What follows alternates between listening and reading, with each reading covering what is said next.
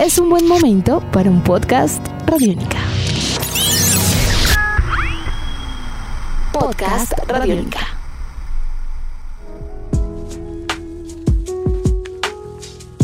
Hola, bienvenidos al podcast de Chévere Pensar en Voz Alta. Yo soy Aleja Beltrán y con la producción de Jane Ochoa y Jairo Rocha iniciamos una nueva temporada de esta serie de podcast en el que recuerden, nos gusta pensar en voz alta. Hola, yo soy Ana María Hernández López y vivo en Galway, Irlanda desde hace poco más de un año. Hola, me llamo Viviana Galeano Maya y llevo viviendo en Alemania, específicamente en Berlín, desde septiembre del 2019. Hola, yo soy Diego Bolaños Estrada, me encuentro en Barcelona Barcelona y llevo un año viviendo aquí. Ellos son tres colombianos que viven en diferentes lugares de Europa, el continente que para muchos es ejemplo a seguir en sus decisiones, cultura, estilos de vida y sí, también en temas de COVID-19.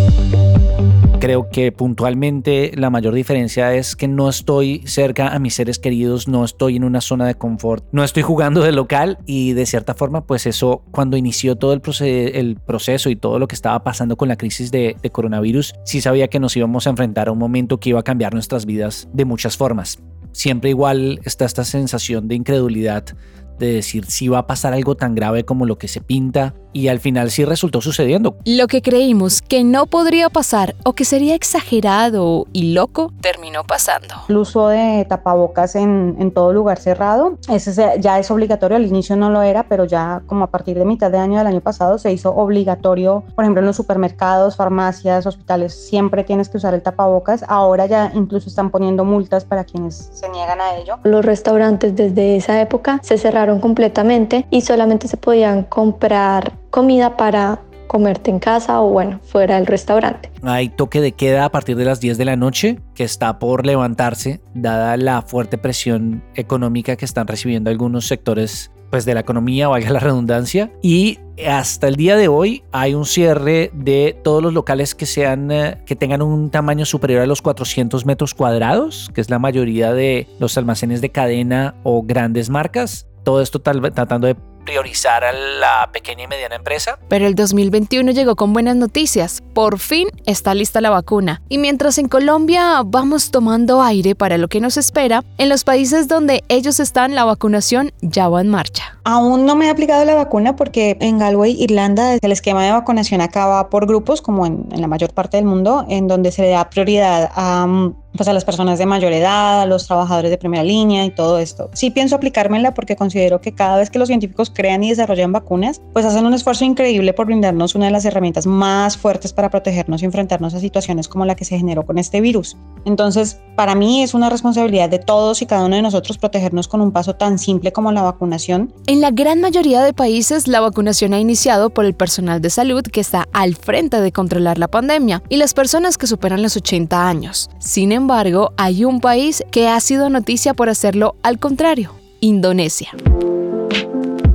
Ellos afirman que su finalidad también es proteger a las personas, pero prefieren arrancar por los que pueden contagiar y propagar más el virus, o sea, los jóvenes. En Alemania el proceso de vacunación se enfocan más en la edad y qué tan propenso seas a que tú contagies a otras personas. En mi caso, que tengo 28 años, debo esperar que primero se logren vacunar las personas más adultas y yo debo esperar alrededor de de tres a seis meses, dependiendo de qué tan rápido se haga la vacunación, para tener mi turno en poder vacunarme. Pero no es lo único que hay en común. Escoger la vacuna tampoco es una opción. En España en estos momentos no se puede seleccionar cuál es la vacuna que se va a recibir, simplemente porque la, la cantidad de dosis es muy reducida como para que la gente se ponga selectiva con este tema, así que se ponen de acuerdo a la disponibilidad y en el caso de algunas que tienen una eficacia comprobada en ciertos sectores de la población, en especial en riesgo, pues se le da prioridad a ese sector de la población en riesgo, pero no, no se puede. Hay otra etapa que está generando muchas dudas y es qué pasará una vez se aplique la vacuna. ¿Seguirán las medidas de bioseguridad? En Colombia dicen que al parecer sí, toca Pero, ¿qué pasará en otros países? Como no está claro si las personas vacunadas aún podrían desarrollar infecciones asintomáticas y por lo tanto ser capaces de, propagar el virus a otros, hasta que no se disponga de más información sobre la transmisión y pues hasta que no haya una gran proporción de la población que haya sido vacunada, eh, ellos consideran que es de vital importancia que continuemos con las demás medidas de protección para reducir el riesgo de transmisión, eh, entre ellas pues el distanciamiento físico, lavarse las manos, usar mascarillas todo el tiempo y todo aquello que pues hemos venido haciendo durante todo este año. En Alemania las medidas de bioseguridad una vez se completa la dosis aún no son claras, no se ha dado unas instrucciones sobre cuáles van a ser. Así que yo asumo que se seguirán teniendo las recomendaciones personales, pero seguirán levantando las restricciones laborales o,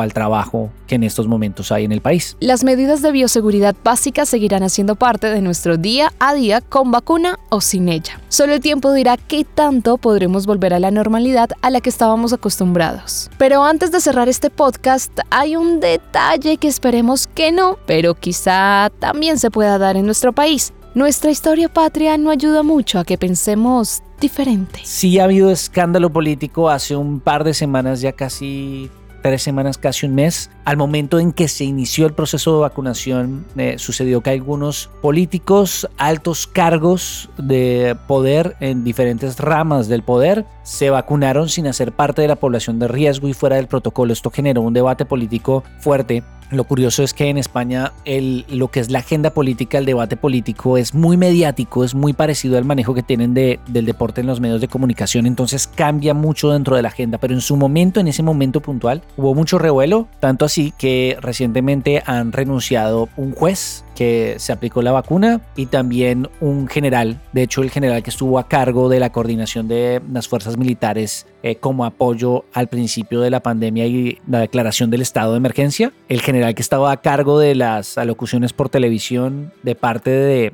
los órganos militares renunció para evitar eh, seguir alimentando el escándalo alrededor de esto. Seguro lo que vaya pasando lo pensaremos en voz alta. Por lo pronto, el proceso de vacunación ya arrancó.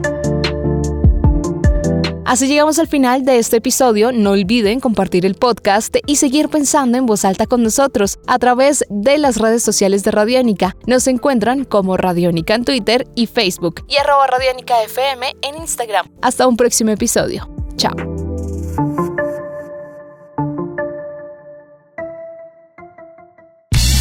Nuestros podcasts están en radionica.rocks, en iTunes, en RTVC Play y en nuestra app Radionica para Android y iPhone. Podcast Radionica.